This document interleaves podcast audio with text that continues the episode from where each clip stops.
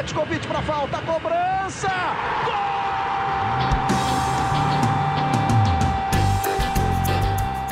Está entrando no ar o podcast Sabe de quem? Do rubro negro, da nação, é o GE Flamengo.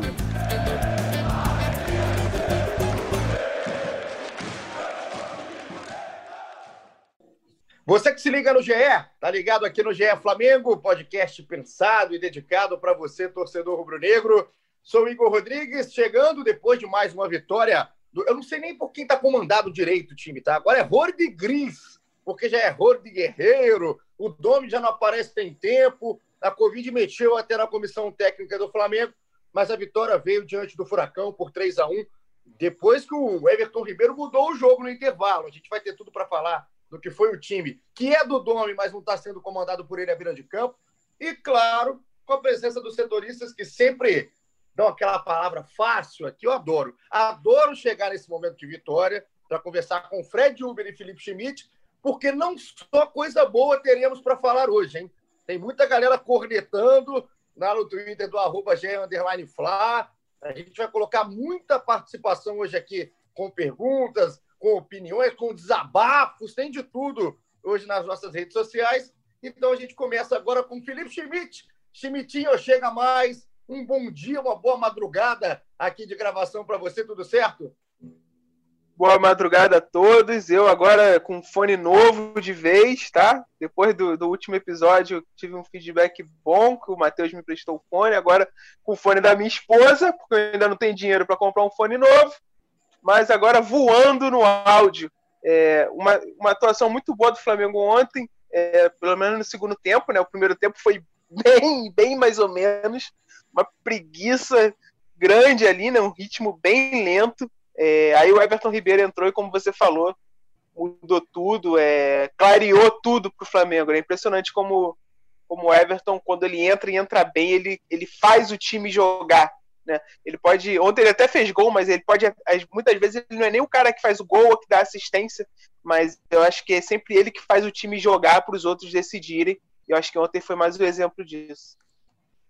É, ontem foi, com certeza. Concordo com você, Schmidt. Agora com fone. Hoje eu tô sem fone. Você tá levando os meus fones, mas Schmidt agora com áudio 100% HD para você que se liga aqui no GE Flamengo. E quem tem o áudio sempre na boa, sereno, tranquilo, sem o Miguel do Schmidt do áudio da esposa, do irmão, é Fred Huber, que estava acompanhando tudo de Flamengo e Atlético Paranaense no domingo. Fredinho, chega mais, tudo bem? Primeiro panorama, consideração inicial do que foi essa vitória importante para o Flamengo. Fala, meus amigos. É, bom dia a todos. Pô, foi um, um jogo que começou bem esquisito, Flamengo previsível, aquele. Eu estava ali perto do campo, atrás do. perto do, do o banco de reservas estava tava esquisito, tava, nem parecia que era, parecia que era um treino. Né? O Flamengo correndo muitos riscos, criando pouco, é, jogadores presos na posição ali, cada um na sua posição, não, não saíam daquilo ali. Precisou chover no, no intervalo ali, saída do Vitinho, entrada do Everton Ribeiro, para tudo melhorar e o Flamengo é, conseguir fazer essa vitória muito importante aí, com jogadores é, voltando assim é, alguns a, a melhorar assim, tecnicamente a entrega individual de cada um, como o Bruno Henrique, que ainda está, apesar de estar tá longe ainda do, do melhor dele, está melhorando, está fazendo gol, está ganhando confiança. E vitória fundamental para esse início de mês de outubro aí, que vai ser muito complicado para o Flamengo. São ainda mais sete jogos nesse mês. Quando começar assim, essa maratona aí, o intervalo entre sete jogos vai ser de dois dias e meio entre um jogo e outro vai precisar muito ainda do elenco, acho que a gente vai falar muito disso também, da garotada. Mas foi, foi uma vitória realmente fundamental, até pela vitória do, do Atlético Mineiro, né? Que venceu o Vasco e está bem firme na, na liderança. A gente vai falar um pouquinho até dessa briga daqui a pouco, né? Onde que o Flamengo está se posicionando aí no Campeonato Brasileiro, que mal ou bem, um terço já foi embora, né? A gente fala muito início de brasileiro, início de brasileiro, mas já são aí 13 rodadas, 12 rodadas no caso do Flamengo, que tem um jogo adiado. Então, o campeonato já vai tomando cara, tomando forma, e o Flamengo, essa vitória, apesar do início, foi realmente, eu concordo muito com o Schmidt, modorrento o Flamengo, uma vitória muito importante no segundo tempo. aí dominante da equipe do Domi. Então, você que está ligado pelo ge.globo barra podcast, tá pelo Spotify ou qualquer um dos nossos agregadores, hoje você vai ficar ligado em muita coisa aqui realmente, porque a gente vai colocar muita galera participando. Eu separei aqui algumas, tem umas que chegam as participações que vão chegando no meio do programa, no meio da gravação. Então, também estou ligado. Manda, continua mandando. Obrigado demais pela sua audiência, pela sua companhia. Vamos começar? Porque ontem, durante o jogo, eu gosto de fazer muito isso. Assim, eu fiquei pescando como é que estava a reação da galera com o jogo em si, né? Em tempo real, palavra que a gente usa demais aqui no GE. Então, Lá no início, quando saiu a escalação, que saiu mais ou menos uma hora antes da partida, a partida foi às quatro horas da tarde no Maracanã, já começou, né? Uma galera assim, ó, oh, isso aqui é surpresa, isso aqui não é surpresa, não sei o quê. A escalação que entrou, o time do Flamengo que entrou em campo foi Hugo Souza, Isla, Noga, Natan e Felipe Luiz, William Arão, Gerson e Arrascaeta, Vitinho, Bruno Henrique e Pedro. E aí, da surpresa, se a gente vai falar que tem mais de uma, o Vitinho saltou os olhos, né, Fred? Porque você estava lá no Maracanã. É, vamos aproveitar para falar do Vitinho logo de cara, porque o Flamengo tem mais coisa boa do que coisa ruim para falar de um primeiro momento. Mas só que o Vitinho, coincidentemente, ou curiosamente, né, não sei, participa do lado ruim da coisa, né? No primeiro tempo, os 45 minutos iniciais, é um Vitinho que não conseguiu dar sequência em algumas jogadas. É um Vitinho que a gente já está conhecendo há muito tempo. A verdade é essa, né? Então, qual foi o encaixe ou não encaixe do Vitinho nesse primeiro tempo? Por que, que o Vitinho tem tanta dificuldade assim, Fred? É, parece que ele está fora de sintonia, né? E quando não está numa fase que ele está com confiança, não deve estar tá no melhor do, da forma física dele ainda, de ritmo. Aí começa, já erra primeiro, mesmo não tendo torcida, parece que ele se cobra demais, assim, de, de que ele sente muito os erros dele e vai se entregando na partida e, e toma, acaba tomando atitude, é, faz escolhas erradas e, e vai é, o time que acaba ficando ficou meio capenga até no primeiro tempo, que é muito pelo Arrascaeta caindo muito mais pelo lado esquerdo junto com o Bruno Henrique e impressionante até como a entrada do Everton melhora o, o Arrascaeta cresceu, o Isla cresceu muito de produção, que é, o entendimento é muito diferente. O Isla sabe que vai receber quando, quando passa em velocidade, o Vitinho corta para o meio, às vezes aí não, não, decide que vai jogar, segura muito o jogo. Até o Jorge Gris falou, pô, falou isso na entrevista depois do jogo, o Flamengo cadenciou demais o jogo, eles pediram mais agilidade. Acho que o Vitinho entrou naquela morosidade daquele primeiro tempo e acabou que a produção dele foi ruim e ele perdeu mais uma oportunidade aí de, de mostrar serviço. Ô Schmidt, eu sei que você, enquanto eu perguntava sobre o Vitinho, que você já sorria do outro lado, porque a gente conversa muito sobre, né? Os jogadores, não só sobre o Vitinho, não sobre o Everton e tudo mais, muito mais sobre o encaixe, né? E aí, quando a gente fala do Vitinho, cara, é impressionante, né? Porque a gente nunca discutiu a qualidade, acho que isso nunca entrou em, em, em questão, né? É, realmente é um jogador que tem qualidade, bate com as duas pernas. A gente já sabe, né? Qual é o repertório que está escrito no currículo ali do Vitinho. Agora, o caso do Vitinho vai chegando um momento pelo menos na reação da torcida e reação de muita gente que participou e mandou mensagem aqui para gente, é que a paciência está acabando, né? A paciência vai se esgotando com o Vitinho, jogo a jogo, porque o Vitinho participou de momentos que o Flamengo não tinha um time encaixado, o Vitinho participou do maior momento do Flamengo dos últimos anos, do ano passado, e o Vitinho segue sendo o mesmo Vitinho. Assim, até que ponto dá para levar a situação do Vitinho com ele entregando o que ele está entregando em campo, né? Independente do que o Vitinho é, do jogador que a gente sabe que ele tem qualidade e tudo mais. Com o que o Vitinho entrega, até quando que o Flamengo vai insistir nisso? Cara, o que eu acho mais preocupante é que o Vitinho, eu acho que é antes ele fazia uma partida ruim, duas partidas ruins, mas aí fazia uma boa partida. Então ele meio que ia ali equilibrando, levando ali. Só que eu acho que as últimas partidas dele foram todas bem abaixo, né? Ele não tá nem mais conseguindo ter aquele, aquele respiro, assim, pô, hoje o Vitinho entrou bem, mostrou que pode ajudar e tal. É, é o que, cara, é o que a gente sempre fala, né? Para mim o Vitinho tem muita qualidade, tem muito talento, é, mas não consegue encaixar, né? O jogo de ontem você vê que às vezes teve uma jogada que o, o time saiu trocando passes, fez várias fez uma jogada boa e tal, só que chegou nele, ele tomou a decisão completamente errada. Ele, era era para manter a, a, a bola, né, de pé em pé, ele corta para o meio e isola a bola. Então acho que tem que fazer um tem que fazer um trabalho de repente até individualizado com ele, cara, assim, dar confiança, é, tentar achar um, um, lugar que ele se sinta melhor. Acho que ele sempre foi me melhor jogando pela esquerda do que pela direita.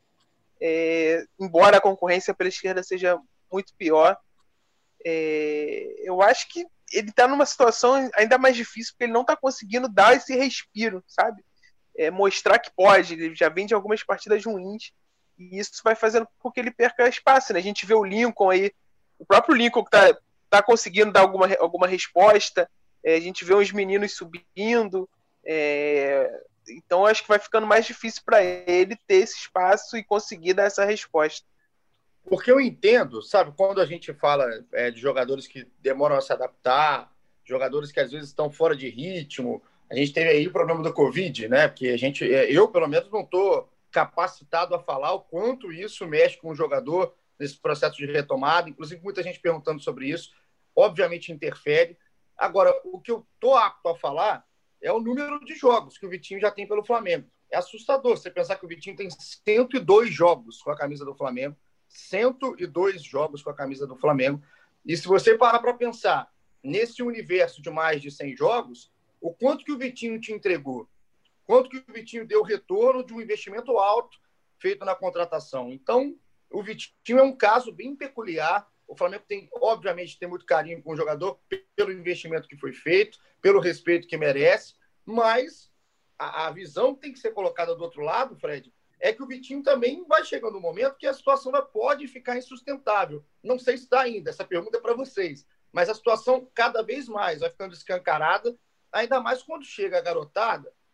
No Flamengo, por muito tempo também, esses jogadores que já têm um nome, já são mais consagrados, foram é, é, os jogadores que o Flamengo foi buscar no mercado, esses caras não tinham a concorrência de quem estava chegando de baixo. E aí, a partir do momento que o Covid escancara tudo, o Flamengo usa a base, a vontade desses caras, o retorno desses caras que, que chegam a custo zero para o clube, acaba que bota mais pressão num Vitinho da vida. Então, não sei até quando que vai ser o limite do Vitinho. Na minha opinião, Fred, o limite do Vitinho está muito próximo. Acho que a resposta do Vitinho já não tem mais que ser com paciência. O Vitinho realmente tem que ser trabalhado de uma forma diferente, não sabe se a posição é aquela, mas essa jogada que o Schmidt falou ontem, o, o Fred, é inacreditável. É uma jogada aos 40 minutos do primeiro tempo, Flamengo troca passo, chega a bola na direita, ele bota. Quando ele rola para a esquerda, eu já falei. Hum, a bola foi lá, mas foi muito longe, foi muito longe. Então, assim, nem na dele, Fred, que é a finalização de fora, que ele sabe fazer, bate com as duas pernas, nem na dele o Vitinho está encaixando. Então, daqui a pouco, começa a se tornar um caso insustentável. É, é, essa, esse limite com o Vitinho não é só o Vitinho, mas já que o caso de discussão aqui é ele, eu acho que está bem próximo já do crítico. É, o problema é que ele vai perdendo cada vez mais espaço, né? Ele vai perdendo confiança, ele, é, ele sabe que ele não está bem, isso pelo menos é um, um, primeiro passo, ele sabe que ele não está bem. Eu imaginei que ele fosse crescer de, de produção com sem jogo assim, sem torcida, achei que ele ia ser um cara, por ser um cara mais frio, ele ia se adaptar melhor, não, não tem sido isso. E é uma pena, porque o Flamengo precisa, assim, eu não vejo no elenco do Flamengo uma, apesar de ser muito qualificado, muito numeroso. Eu não vejo assim no elenco jogadores com, com característica de armação de jogada. Nem, nem, nem ele é tão, tão assim um cara um típico armador, mas tem pelo menos tem, tem qualidade para isso, sim. É, a gente vê muitos jogadores de, de ponta, de velocidade, atacantes, mas poucos armadores. Até agora acho que vai ser um problema para o Domi sem o Arrascaeta e o Everton Ribeiro juntos achar esse esses jogadores de armação, ele poderia se entrar, aproveitar essa oportunidade, mas não está conseguindo. Assim, e acho que vai passando o tempo, vai, vai, a confiança vai baixando e muito difícil. Assim, ele tem que, como o Schmidt falou, pelo menos tem que, tem que ter algum, alguma coisa que desperte nele assim, essa, o, um jogo, um gol, uma grande exibição para ele voltar. Mas por enquanto tá, o caminho que ele está indo é ladeira abaixo. Porque o Schmidt, a gente pode falar assim, né? Tem jogadores que precisam, às vezes, de um tempo no banco de reservas, né? Para dar uma acordada. Não é o caso do Vitinho, que passou mais tempo lá do que entre os titulares. A questão da torcida, ponto que tocou o Fred. Muitos jogadores melhoram sem a torcida, né? Não só do Flamengo. Os jogadores estão pressionados. Isso é, isso é algo que acontece. Às vezes o cara tá a torcida já pega no pé na primeira bola do cara no jogo. Quando a torcida não está ali, o cara consegue ter um pouco mais de tranquilidade. Então, esse também não é o caso do Vitinho.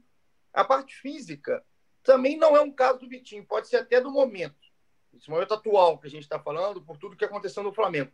Mas o Vitinho está sem jogos aí, então não é possível que foram 100 jogos de parte física.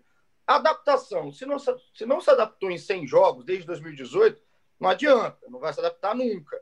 Então o Vitinho vai acabando, né? As, a, só vai dando aquele chequezinho do lado, o Vitinho vai acabando ali os argumentos, a espera, a calma. Então é um jogador que eu acho que o Flamengo vai ter que tomar muito cuidado, principalmente aí nos próximos jogos, que vai ser uma maratona muito longa. Era importantíssimo para o Vitinho essa resposta imediata, ela não vem acontecendo. Então eu acho que os próximos capítulos serão determinantes aí para o Vitinho. Espero mesmo que seja um cara que consiga dar uma volta por cima, escreva uma história muito bacana aí no Flamengo aí nesse nesse ano ainda, que não demore muito a fazer isso, mas eu concordo com o Fred, está ladeira abaixo.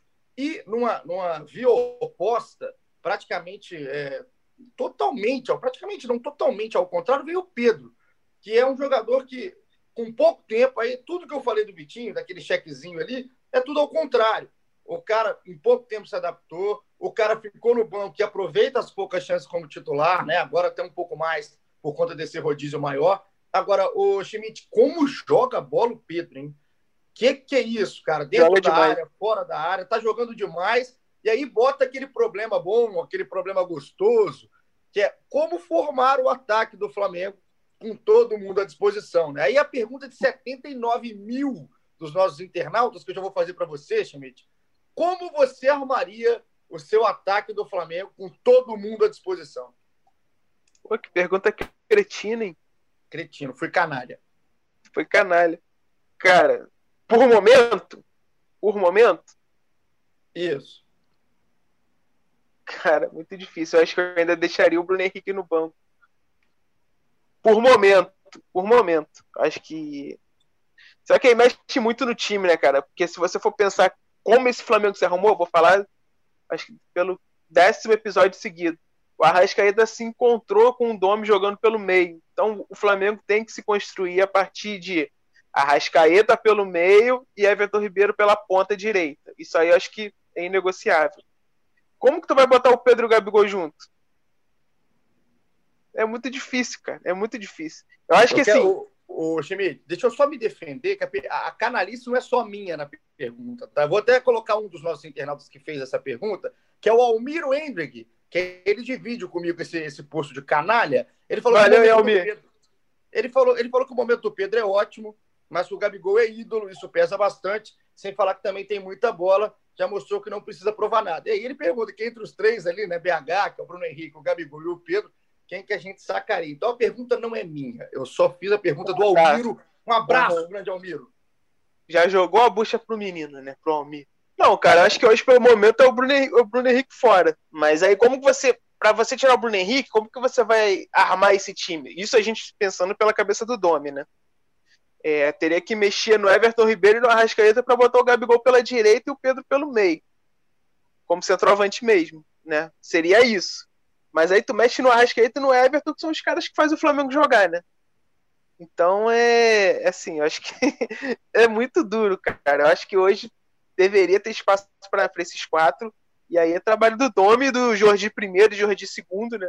Como eu vi o pessoal no Twitter falando, Jorge primeiro e Jorge segundo é bom demais é, para encaixar esses jogadores, mas seria esse, esse o meu quarteto.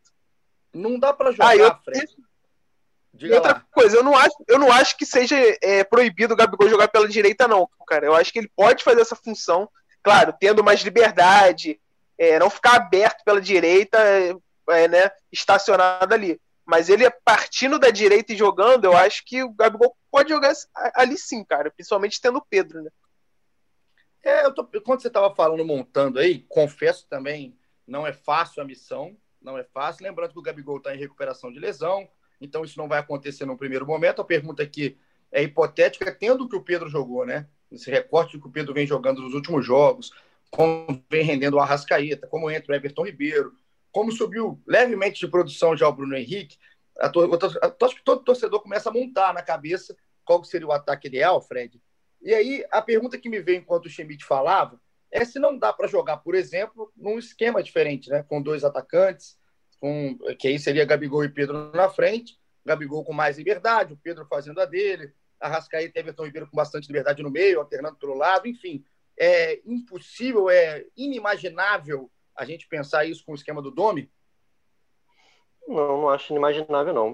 Uma coisa que eu tenho certeza é que eu não mexeria na, na no, no, Everton nem no Arrascaeta. Isso eu com certeza não mexeria.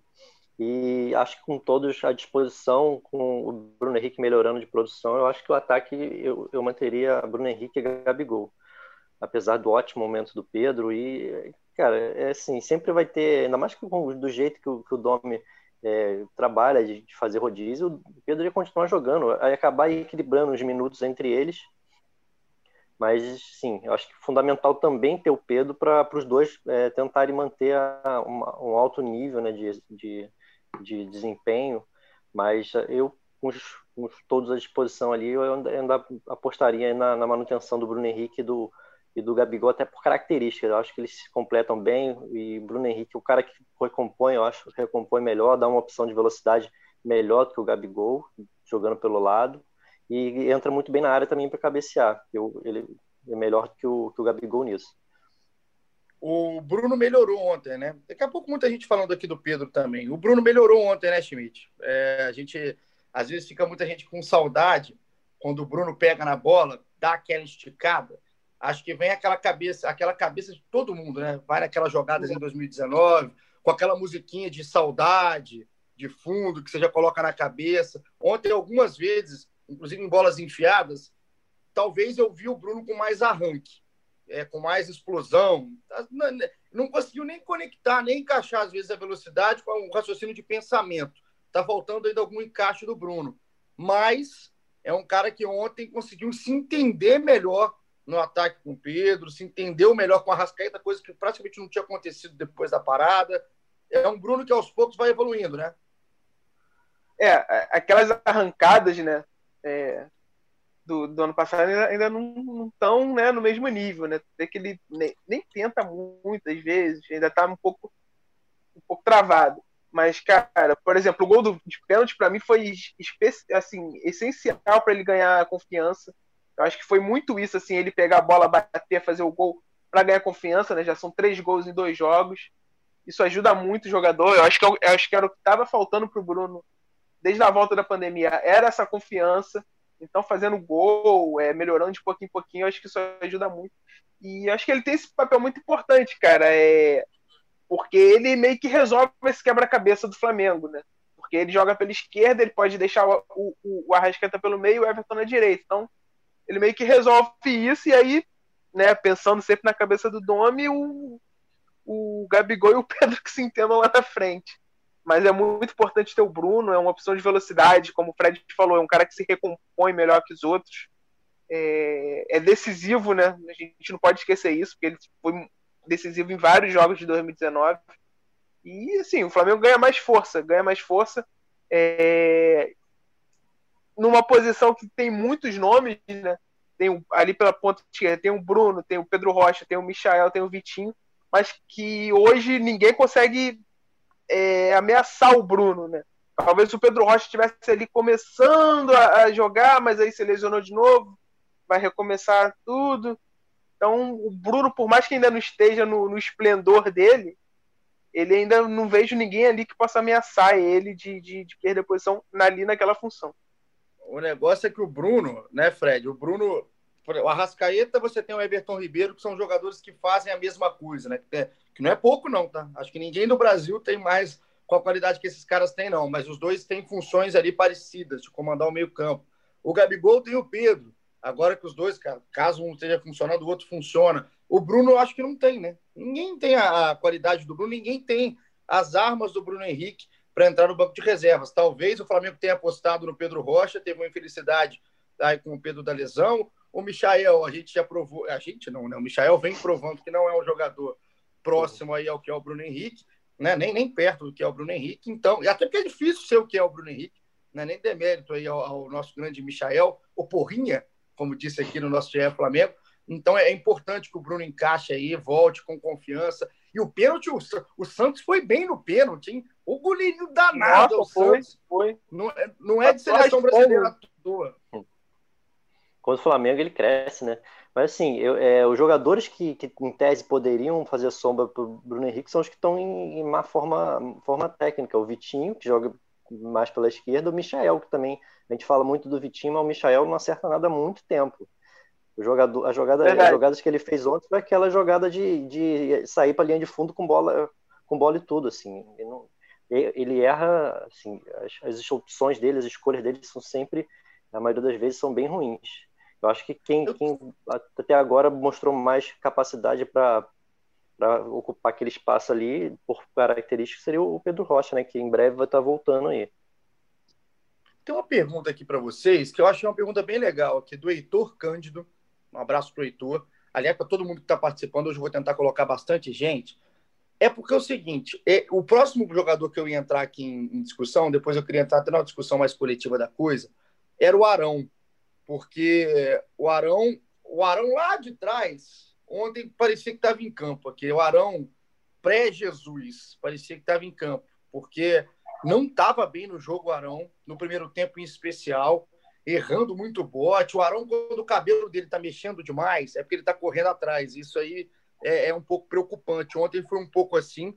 E aí a pergunta do Heitor é aquela pergunta que eu não tenho muito como falar, acredito que vocês também não tenham aí gabaritos médicos para falar sobre isso, mas eu acho que é algo que entra nesse contexto, que entra nessa receita. O Heitor pergunta se a gente acha que os jogadores que estavam abaixo da crítica ontem se deve pela recuperação do Covid-19. Ele fala aqui em casos especiais do Vitinho e do Arão. Qual que é a parcela disso, Fred?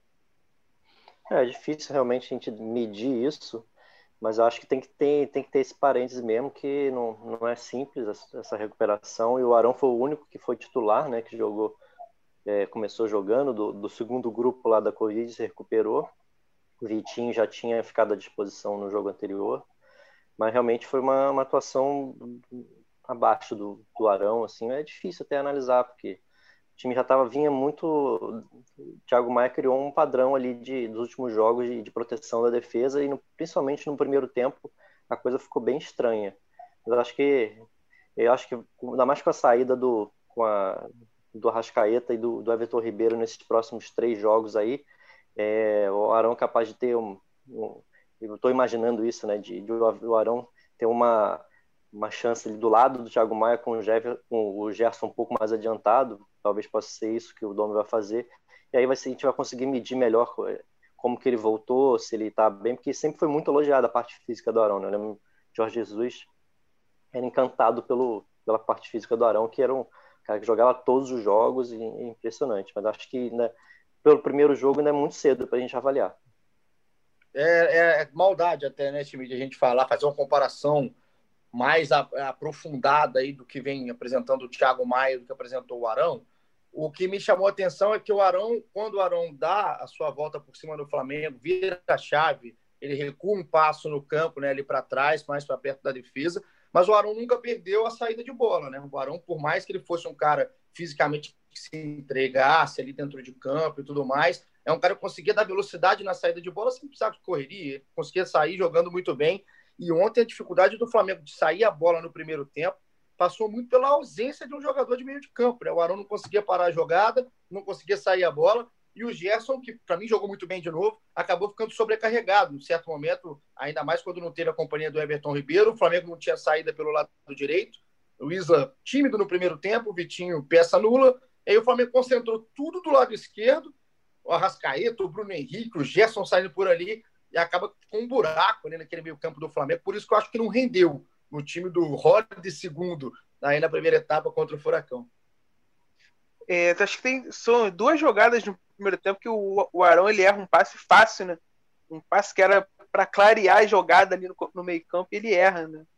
Eu acho que também eu concordo com o Fred, ainda é cedo. Eu acho que o Arão tem um crédito bom pelo que ele fez recentemente, então dá para esperar e ele vai ser muito importante nesse, nesse rodízio, porque é uma posição ali que tem três jogadores que vão se, se rodando, né? Então acho que dá, dá, tem crédito. Realmente, ontem, cara, mas eu acho que tem, é, tem muito mérito também do Atlético. O Atlético fez uma pressão muito boa, muito boa, tanto que o nosso querido Hugo Neneca também né, andou rateando ali na saída. É, eu vi muita gente criticando o Neneca, ah, não, tem que melhorar muito com os pés. Eu ainda acho que o Neneca é melhor que o, por exemplo, que o César é, com os pés. Eu acho que o Gabriel ainda é melhor que o Neneca, mas o Neneca supera o César. Mas eu acho que foi muito pela pressão do, do, do, do Atlético no começo, principalmente. É, o Atlético marcou muito bem, é, fechou todas as, as, linhas de passe do, do, do, Flamengo na saída de bola, complicou bastante. É, eu concordo contigo, talvez o Arão entrando mais ali entre os zagueiros para dar essa superioridade, sair jogando com mais tranquilidade, talvez fosse a melhor opção, faltou um pouco com isso, mas eu acho que também tem muito mérito do Atlético nessa, nessa marcação que eles acabaram não conseguindo manter, né? Porque é muito difícil manter o jogo todo. É, e aí, a partir desse, desse recuo do, Atlético, o Flamengo foi entrando no jogo, é, ainda no ritmo muito lento, e aí no segundo tempo conseguiu, conseguiu os gols. Vou aproveitar para falar, já que você falou aí do Neneca, o, o Schmidt. Eu, esse fim de semana, foi um fim de semana que eu consegui ver vários jogos. assim. No sábado, por exemplo, eu vi o Palmeiras contra o Ceará, assisti o jogo do Flamengo, o Fluminense contra o Botafogo, enfim foram alguns jogos aí, um fim de semana chamado à toa, mas de muito futebol. E eh, essa saída de bola é algo que, assim, é, me incomoda, cara, me incomoda. E não é só o Flamengo que faz, né? Eu entendo o, o goleiro ter que jogar mais, é, é, normal, esse futebol moderno. O goleiro é mais usado, o time, o time tenta evitar o chutão, mas tem momentos, tem jogadas que o chutão ainda tem, é, é recurso. O chutão não é, não é vergonha nenhuma sair no chutão em alguns momentos, quando o time adversário pressiona bem. O Flamengo, ontem só não tomou o gol logo de cara, naquela saída errada ali do Hugo Souza, do Neneca, porque deu sorte, uma bola na trave, depois no rebote. É, com muita sorte, Neneca. Muita sorte. O Neneca, além de ter qualidade, ele tá com só tem que ter, né? Bom goleiro tem que ter sorte. Mas isso aconteceu no jogo do Flamengo, isso aconteceu no jogo do Palmeiras, que é, inclusive sai o escanteio que origina o gol do Ceará. Então, assim, essa saída, quando é aquela saída de lado, que os, que os dois zagueiros abrem, aí o cara sai com mais tranquilidade, mesmo que pressionado ele tem uma opção, tudo bem. Agora, aquela saída de meio entre os zagueiros, com jogadores adversários de frente para a jogada, essa saída aí, sinceramente, essa saída aí não me convence, não é por Neneca, não é por Diego Alves, não é por César, é o estilo, é a ideia desse, desse tipo de saída não me convence. Com o lado do Hugo Souza. Cara, ah. só, só para completar essa discussão, eu acho que a chave ali, eu acho que quando é bem feito, facilita muito o ataque. Você pega o time, o outro time completamente é, aberto. O Flamengo já fez gol assim, acho que contra o Barcelona de Guayaquil, um, um dos gols começou assim. É, a questão toda, cara, é, é criar, é ter eu não gosto dessa palavra porque é meio, meio tatiquez, né? Essa expressão. É meio. É, é tal da superioridade numérica, né? Bom. Tipo, é, a, chave é criar, é, é, criar esse, esse, esse jogador a mais ali, e eu acho que foi isso que faltou pro Arão, né? Ele ter essa, essa mobilidade, talvez até questão física e tal. Até o próprio Gerson recuava, já vi time na Europa que os dois volantes recuam para sair jogando, entendeu? É, é tudo questão de fazer esse movimento, ser coordenado. É, eu acho que é bem válido é, essa história de chutão, para mim. É, não, não, não, não, acho que seja ah, é recurso também. Se o time é treinado e sabe fazer, eu acho que vale muito. É, então. Neneca, Neneca, dá o chutão, garoto. Fia o pé na bola, garoto. Não ouça Cara, o te, Teve um gol contra o Del Valle que começa num lançamento do Neneca pro Pedro. É o primeiro rasga, gol. Rasga a bola. Mas foi um lançamento do Neneca, não foi um chutão. Acho que tudo depende do, do, do, coisa, mas eu acho que é válido, mas tem que ser coordenado, tem que ser treinado, tem que ter ajuda de todo mundo, não só na defesa. E outra. O Neneca ele teve um pouquinho de, de confiança demais também do momento é. ele querer, ele, ele querer se, é, se colocar, né, se firmar como um, um, cara que sabe sair com o pé, que ele é frio mesmo, isso aí. Acho que teve um pouquinho disso também, mas eu, eu como Schmidt, eu gosto, eu prefiro essa saída mais menos chutão, mas sim, quando tem que quando apertar muito não tem porquê, até porque com, com os times tentando fazer marcação, pressão na saída do Flamengo, o espaço vai abrir lá, é. lá também, né? Ainda mais é tendo jogadores de velocidade, como o Bruno Henrique, cara, caras que fazem bem essa primeira bola, o Pedro faz bem essa, esse, essa raspada de cabeça, o pivô também dá para juntar aí tudo, dá para fazer um mix de saída de bola aí para ficar bem melhor. E é óbvio, né, que a questão do, do Neneca, do Hugo, é, é, algo que ele tem que melhorar no jogo dele. O goleiro é novo, tem, tem espaço para isso, tem tempo para isso. Para quem lembra ou não lembra, acho que eu até falei no último episódio, no penúltimo, agora não vou lembrar qual, que o Hugo tem. A dificuldade do Hugo não, não começou ontem, né? Não foi esse jogo contra o Atlético Paranaense, na Copa RS, que é a segunda competição mais importante de base. O Hugo teve alguns momentos é, ruins com o pé, tomou gol, uma falha bizonha, inclusive, para sair jogando com os pés. Mas é algo que ele tem que melhorar. Só que ele tem tanta confiança, ele é tão bom debaixo da trave ali, que a confiança acaba indo para a saída de bola também. Então tem que tomar cuidado, Hugo. Mas, mas sabe o que eu achei engraçado? O quê? Ele, ele começa, né? Ele dá aquelas rateadas dele, dá umas duas rateadas. Aí depois também, cara, qualquer bola que vem no pé dele, ele dá um bicão, ele não tá nem aí. Aí acho que no segundo tempo o Jordi Seguro deve ter, né, hablado ali com ele um pouquinho, que ele já dá mais uma acalmada, aí ele consegue sair jogando de novo, e aí ele vai bem, né? Mas eu achei engraçado que ele deu duas patacadas lá e aí depois ele muda o modo completamente. Ele vai pro modo polinho de chutão total. Perfeito. E a bola vem, ele dá de qualquer jeito. Aí o Jordi Segundo, acho que ali depois deu uma conversada, ele deu conseguiu equilibrar isso. Tem uma bola que eu acho que é um lançamento na direita, que ele sai do gol, inclusive uma boa leitura, que foi uma boa, um bom lançamento do lado direito de ataque do, do Furacão. Ele sai bem eu falei, nossa, o que, que vai fazer o Neneca agora? ele rasga para lateral, rasteira, horrível atirado, mas assim, para mim vale muito mais isso do que aquela correr aquele risco de necessário ali como correu o Flamengo em alguns momentos. Então o Hugo tem que melhorar esse lado, é bom para o garoto. Também foi muito bom que essa falha não saiu o gol, porque aí a discussão estaria sendo com um tom muito pior para muita gente. Não é o lado de cá que a gente não ia é, analisar o Neneca por um lance, até porque está pegando muito, continua pegando muito. Então é, é ótimo. Que momento do Neneca. Muito legal a gente estar tá podendo acompanhar o crescimento do garoto. E eu deixei para o final, aqui talvez o garoto que é mais badalado agora, tá aí dessa garotada da base. Eu vou até começar a colocar mais comentários, porque é o seguinte, vocês vão entender. É o seguinte, ó. A Mariana Falcão, um beijo para Mariana, falou que Natan, o zagueiro Natan e o Pedro precisam ser titulares. O Domi que se vire, segundo a Mariana. O Júlio Altoé, um abraço para o Júlio, falou que o Natan entrou e fez por merecer. Tem que dar sequência. Vaga de titular não pode ser medida por salário pago.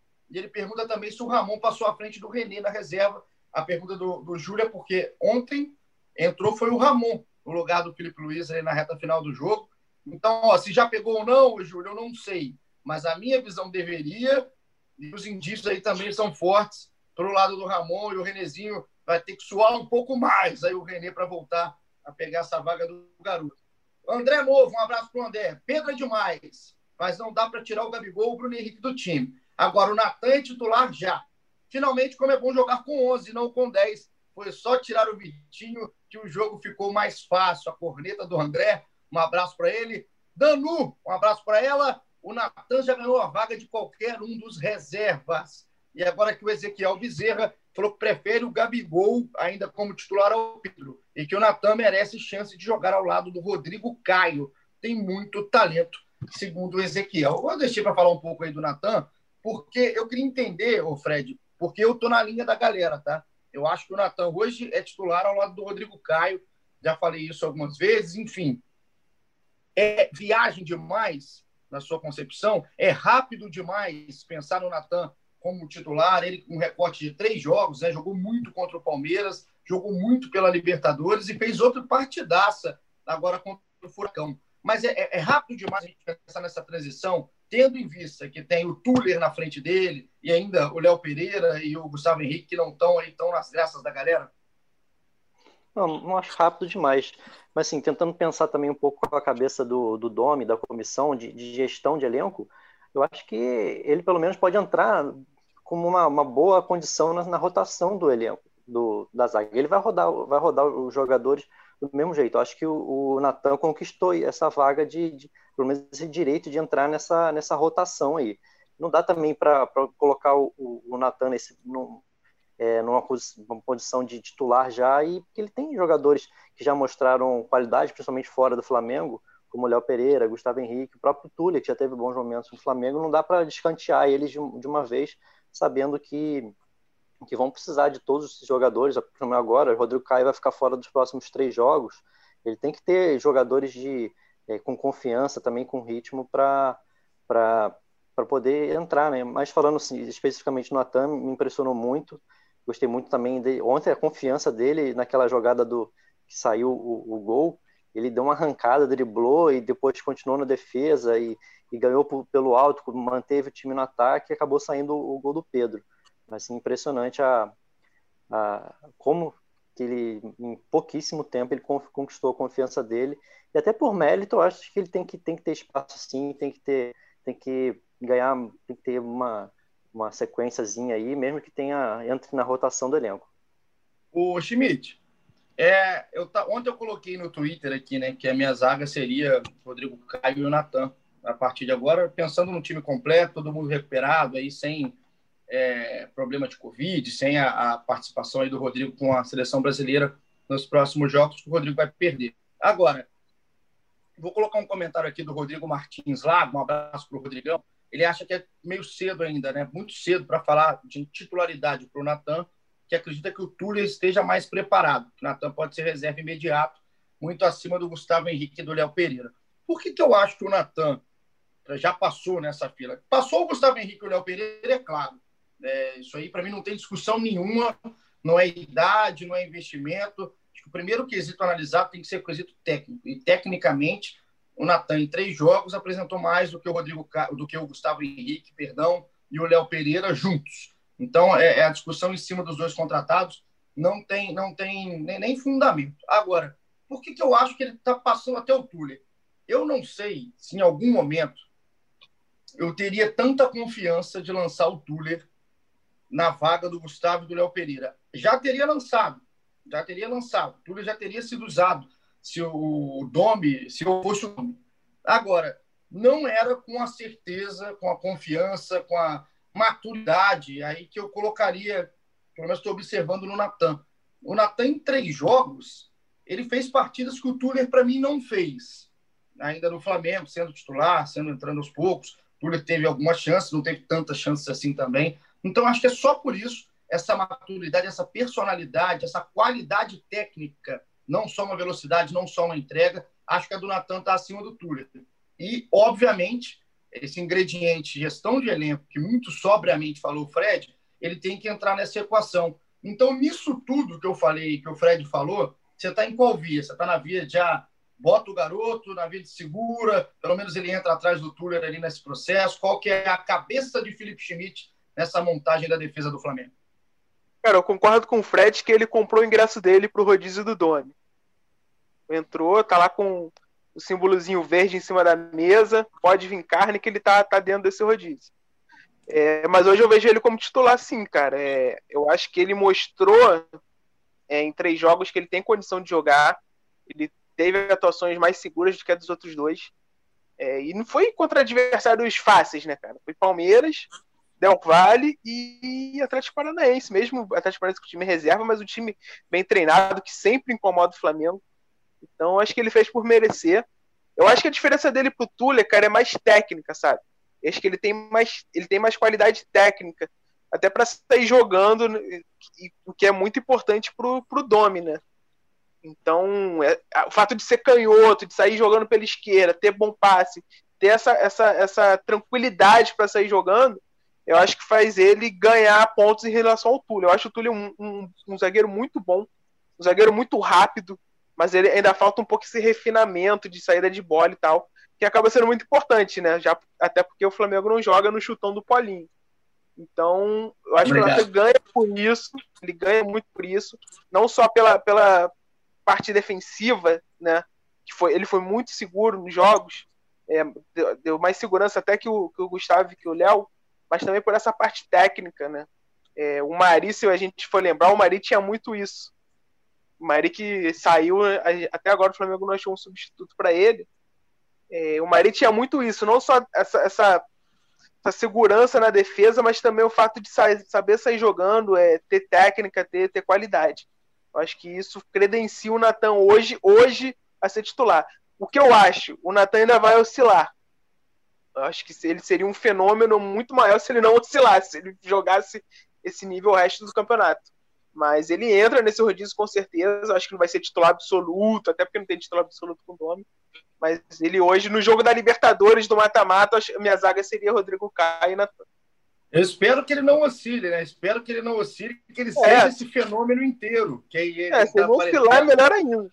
É, o normal é oscilar, né? O normal é, é um garoto desse oscilar. E aí acho que a, a torcida tem que estar preparada para a oscilação do Natan. E se for parar para pensar o jogo contra o Furacão, ontem, Fred, ele, é, o Chimich estava lembrando do Mari, nem comparando, porque é sacanagem com o garoto, mas estava lembrando da, da, dos recursos, da qualidade, das características do Pablo Mari. Ontem, o, o Natan, ele, até em outra coisa, ele parecia um pouco com o Mari, que foi na, na bola longa, naqueles lançamentos mais longos. Ele tentou sete lançamentos longos ontem e acertou seis. Então, assim, é um garoto que tem até uma outra característica mais próxima lá do espanhol, que tem toda. Muita gente tem saudade, né? do Pablo Maria ao lado do Rodrigo Caio. Ontem, por exemplo, o Natan passou um jogo inteiro sem cometer faltas e ninguém passou pelo Natan no drible. Então, assim, é, são características, são componentes, Fred, para um garoto que, oscilando ou não, é inacreditável. Né? São só 19 anos, são só três jogos. Mas é, eu acho que, pela carência que o Flamengo tem no elenco, pelos testes que foram feitos e pela diferença da característica do Natan para o Tuller, acho que ele passa a frente por a fio completamente. É, o, que eu, o, que eu, acho mais legal do Natan é que ele tem todos os pré-requisitos para ser um, um, excelente zagueiro. Ele é sério, ele é técnico, ele é rápido, ele tem força, é bom na, na bola aérea. É, realmente é um início impressionante e eu acho que vai ser legal ver agora sem o Rodrigo Caio nesses jogos é, quem que vai conseguir chegar, se aproximar do nível dele, né? O Flamengo agora pelo menos dá indícios de ter uma, um sistema defensivo um pouquinho mais ajustado agora, uma evolução nos últimos jogos. Vamos ver se também se os outros é, evoluem junto, né? O Léo Pereira, o Gustavo Henrique estão precisando assim, de atuações boas para justificar o, o investimento que o, que o, Flamengo fez neles. E acho que o Túlio, assim, como o Schmidt falou, concordo com ele, é, é um, um zagueiro muito sério, também rápido, mas que principalmente tem muita dificuldade nesse estilo de Flamengo de saída de bola porque acho que tecnicamente ele é o que está mais abaixo de todos. Aqui o Léo Lima, um abraço para o Léo Lima, que não é o ex-jogador, é apenas um fã que do GE Flamengo falou que é fã, não perde um episódio. Um abraço para você, Léo. Na opinião dele, o Natan preenche, perfeitamente o lado esquerdo da zaga e demonstra mais vontade que Léo Pereira e Gustavo Henrique. Para ele já é titular. E o Pedro também estaria no time ideal. Um abraço para você. Lucas Lemos falou que aquela convocação, falta de ritmo dos recuperados de Covid, convocações para a seleção, nessa sequência de jogos em casa, seria uma boa continuar a inserção dos garotos no time principal? Eu acho que sim, né, Lucas? Acho que isso aí é, o Flamengo aprendeu mesmo que na marra, né? Esses garotos estão ali realmente para somar nesse esquema de rodízio, para tapar buracos. Realmente é muito bom ter a garotada junto com o time do Flamengo. E agora, para a gente terminar a nossa, a nossa resenha aqui no episódio 89, é o seguinte: o Flamengo venceu, foi para 21 pontos. Hoje é quarto colocado do brasileiro, que tem o Galo com 27 pontos na primeira posição, o Inter em segundo com 22 e o Palmeiras em terceiro com 22. No meio de semana, na quarta-feira, dia 7 de outubro, às 19h15, popular 7h15 da noite, o Flamengo pega o esporte no Maracanã. O esporte que vem de três vitórias com o Jair Ventura, deu um salto fantástico na tabela e hoje é quinto. Está logo ali no cangote do Flamengo, tem um jogo a mais que o Flamengo, mas está no cangote ali com 20 pontos. E se torna um jogo interessante, né, Fred? Para a gente assistir, para a gente saber o que vai acontecer. E aí acho que a pergunta aqui que vem do Rodrigo Carvalho, que não é só para esse jogo, tá? Para os jogos da frente, é o, a pergunta que o Rodrigão fez é, o é a seguinte: o Diego ainda dá um caldo? Por quê? Por que essa pergunta? Está imaginando já o Rodrigo quando o Flamengo não tiver aí, né, Arrascaeta e Everton Ribeiro convocados, porque o Arrascaeta está na seleção uruguaia para as eliminatórias, o Everton Ribeiro, assim como o Rodrigo Caio, foi, foi chamado, foi lembrado pelo Tite. Então, qual é o papel do Diego nisso tudo? Né? É o Diego que vai ter o papel para assumir a bronca de uma armação do time na ausência de um Arrascaeta e de um Everton Ribeiro, Fred? É, eu, eu, pelo olhando o elenco, assim, de, por característica, eu acho que quem vai ter que assumir essa bronca é o Diego. e junto com o Gerson. Não consigo ver. Só se ele, o, o Domi resolver mudar uma, mudar uma formação, deixar só o Gerson mais na armação, colocar dois, dois pontas clássicos assim, com, com o Pedro na frente, mas por característica de armação, acho que vai ser muito importante a presença do Diego nesses jogos aí. Acho que a formação mais interessante seria, inclusive, seria colocar ele e o Gerson na, na armação do time. Também acho, Timete. Eu, eu acho, cara. Eu acho que eu vejo, né? Se o, se o Domi mantiver o esquema, o que eu acho que não é muito garantido, que o Domi já falou que muda esquema se depender de adversário e tal, não é muito apegado ao esquema, mesmo ele dando certo. É, eu vejo o Gerson, o, o, o, Diego centralizado e o Gerson na ponta até direita, cara. Fazer o meio Everton Ribeiro ali. Embora ele, ele ainda não tenha jogado nessa posição com o Domi. Ele jogou pela ponta esquerda contra o Barcelona de Guayaquil. Eu acho, assim, eu acho que isso, isso é, mostra um pouco, para mim, uma das principais carências desse elenco, que é, o meio, é a falta de um meia reserva, né? Se você pensar, nem na base tem, cara. Se pensar, tem o Yuri, Yuri de Oliveira, que é um menino ainda muito novo, né? É, teve a oportunidade, entrou contra o Palmeiras, mas acho que ele ainda não tem ainda muito a, a, questão física, acho que ainda pega um pouco, acho que ainda não tem como usar ele. É, nem na base acho que tem um meia, né? O Lázaro é um, mais um meia atacante, né? Um pouco mais, mais ofensivo. É, não tem esse jogador de armação. O Flamengo tem um jogador muito bom na base. Eu até vi os últimos jogos dele, que é o Vitor Hugo, que é um canhoto, camisa 10. Bom jogador. Ele era, ele era do sub-17, ele já tá no sub-20, cara. Ele tá, tá, até porque o sub-20 também tá tendo esses problemas, né? Tá tendo que subir jogador e tal ele passou direto do, do sub-16 para o sub-20. Ele está no, no, elenco do Campeonato Brasileiro, né, que é o sub-20 principal do Flamengo. E ele, ele é muito bom, cara, mas é muito novo, 16 anos, então vai, vai esperar aí uns dois anos para o Flamengo poder usar. Então, é, eu acho que é, é, Ô, mim, é a principal carência. Fala. Não, não, é só, sabe um cara que eu acho que tem, tem as características, pelo menos para ser testado na base, tá falando da base, né? A garotada tá em em destaque aqui. O Gomes. É, que cara. possa usar agora. O Gomes. Como então, meia, mais ofensivo? É, não, não, nem falo ofensivo para o Gomes, mas eu acho que ele tem características próximas ao que o Flamengo precisaria de um meia. Não é o ideal, tá? não, não é a característica dele como um meia armador, ali o cara que mais vai pensar o jogo, mas eu acho que é quem mais se aproxima dessa característica. Pode, o Gomes poderia ser utilizado nessa função, porque, por exemplo, o Flamengo tem o PP, também à disposição no elenco, também o PP estiver à disposição de jogo, né, condição de jogo fisicamente e tudo mais, recuperado, mas não sei se o PP é um jogador que o Flamengo espera ter uma continuidade é. com o é. PP, um retorno técnico do PP dentro do elenco. Então o Gomes, acho que é dos jogadores que o Flamengo, se o Flamengo precisar utilizar um garoto, talvez seja quem mais se pareça com o meia, armador, pensador de jogada, até mais do que o Yuri de Oliveira, por um primeiro momento, tá? Acho que ele está na minha montagem de, de elenco, concepção ali, o Gomes estaria na frente. Mas realmente é uma carência, é uma carência do Flamengo. E acho que é uma carência normal, tá? Porque ninguém perde a Rascaeta e Everton Ribeiro também tem um terceiro elemento da, da qualidade deles para essa função. É, ninguém, ninguém perde esses dois e fica impune, né? É, eu acho que o Gomes, de repente, ele entra ali mais, mais como volante, porque o Gerson vai estar na frente. Então ele pode preencher o espaço do Gerson ali, ali atrás, sabe? Eu vejo, eu vejo muito isso.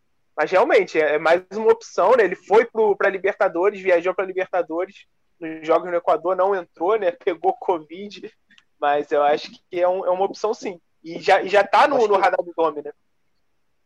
Já acho tá que o Gomes, o, acho que o Gomes e o Richard Rios vão, vão acabar ganhando chance de, de, pelo menos, de entrar em relação nesses jogos aí, nessa sequência grande, até porque tem é, tem poucos volantes, né? Na, no, é, jogadores é de meio campo mesmo na, no elenco, eu acho que vão, vão acabar entrando. E o Richard Rios também e o Gomes, eu acho que vão ter, vão ter alguma oportunidade nesse mês ainda. É, eu também acho, essa maratona de jogos aí. Então vamos ver como é que vai ser a montagem do elenco, como é que vai ser a participação do Flamengo nos próximos jogos. O que a gente tem certeza é que o Flamengo entra em campo na quarta-feira. E aí a gente volta aqui na quinta-feira para falar o que aconteceu contra o esporte. O Flamengo deu mais um salto, como é que foi a atuação da garotada, se o Vitinho entrou, se o Vitinho consegue tirar a zica do Vitinho, aí que não conseguiu jogar nesse domingo. A gente vai ficar com vocês. Muito obrigado a participação de todo mundo de casa que participou. Tinha muito mais mensagem aqui, é muita coisa mesmo. Mas então a gente manda um beijo carinhoso. Não é canalice, não lê, porque senão o nosso diretor Maurício Mota já começa a gritar no meu ponto. Tem que acabar, tem que acabar. Igual o Oswaldo Oliveira, quando gritava, né? Então, ô Gabriel Jesus, não sei o quê, igualzinho. O Maurício aqui no meu, no, no meu ponto. Então a gente manda um beijo para todo mundo que participou. Voltamos na quinta-feira, Felipe Schmidt, com suas considerações finais. Um abraço, é sempre bom estar nessa sua companhia, tá certo? Sempre um prazer trocar palavras com você, Paulinho. E com o Fred também, principalmente. Você já é menos. É, é isso aí. Vamos ver como o Flamengo segue, né? Agora sem, com esses desfalques da, da, de seleção. É, vai, vai ser novamente posto à prova o elenco e também esses meninos, né? Vamos ver quem, quem se mantém. Eu acho que o Natan e o, e o Hugo Souza eles já se firmaram mais. Agora tem outros meninos também que podem ter oportunidade e, e conseguir é, comprar, garantir esse ingresso para o rodízio. Tamo junto, time. Fred Uber. Tamo junto também. Hein? Um beijo para você, meu querido. Tamo junto, um beijo até quinta e quarta-feira, responsabilidade total do Flamengo. Não pode pensar em não ganhar esse jogo com o esporte, se quiser buscar o Atlético. E só um detalhezinho assim que eu achei legal do Jorge Gris, que fala português melhor do que o Domi e o Jorge Jesus. É, falou, do, do, falou do gramado ontem, então realmente parece que melhorou um pouco, e isso vai ser é, que melhore mais ainda, que vai ser muito importante o Flamengo nessa sequência aí. Um abraço a todos. Não sei nem se o gramado melhorou, não deu para ver, né? Era tanta chuva que acho que o pessoal nem conseguiu ver. não, o que o Jorge Gris é, é, partiu dele até, ele, ele teve a iniciativa na coletiva, Sim? quis falar que de elogiar o gramado, achei interessante também. Não, eu, gostei, eu, eu confesso que eu senti falta de Rode Guerreiro e toda a sua garbo e elegância. Eu senti mais o Rodrigues tem o seu estilo e o Flamengo conseguiu manter a sequência de vitórias com os Hordes ali à beira de campo. Então, o gramado melhor. Oi? O Jorge Segundo parece Paulo Nunes, não parece? Falaram isso na parece. ontem, eu achei genial, tava, cara. Ele estava na transmissão, o Paulo Nunes, cara. Tá igualzinho o Paulo Nunes na época que era jogador com aquele mullet ali, o nosso Horde.